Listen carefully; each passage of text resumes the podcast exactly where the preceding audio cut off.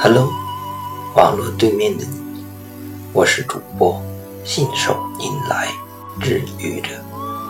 今天是星期二，欢迎收听愚者聊职场。在职场中，常常会遇到猫头鹰型的人，他们追求完美，希望每件事都得一百分。你是这样的人吗？如果你是一个猫头鹰型的人，那么我要恭喜你，恭喜你是一个有潜力与优秀结缘的人。因为猫头鹰的吹毛求疵，对自己、对他人、对工作近乎苛刻的要求，使得高标准、高质量的工作成果成为可能。如果你是一个猫头鹰型的人，那么我要批评你，批评你的不分轻重，批评你的不讲效率。每件事你都希望一百分，那你的工作重点与非重点都将投入大量的资源，这现实吗？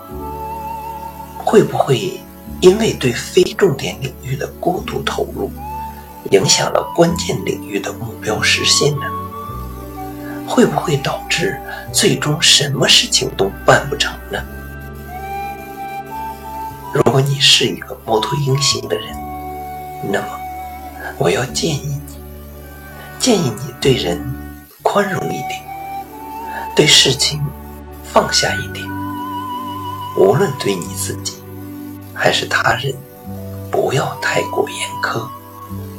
你的严苛在某种限度内是有益的，超过这个限度，不仅会变得毫无必要，还会带来更多的负面影响。很多的事情不需要一百分，有些事情六十分就够了，有些事情完全可以不做。也就是说，千万不要所有的事情。都盯住不放，请记住，你不可能每件事都得一百分。实际上，我也是一个具有猫头鹰型人格特质的人。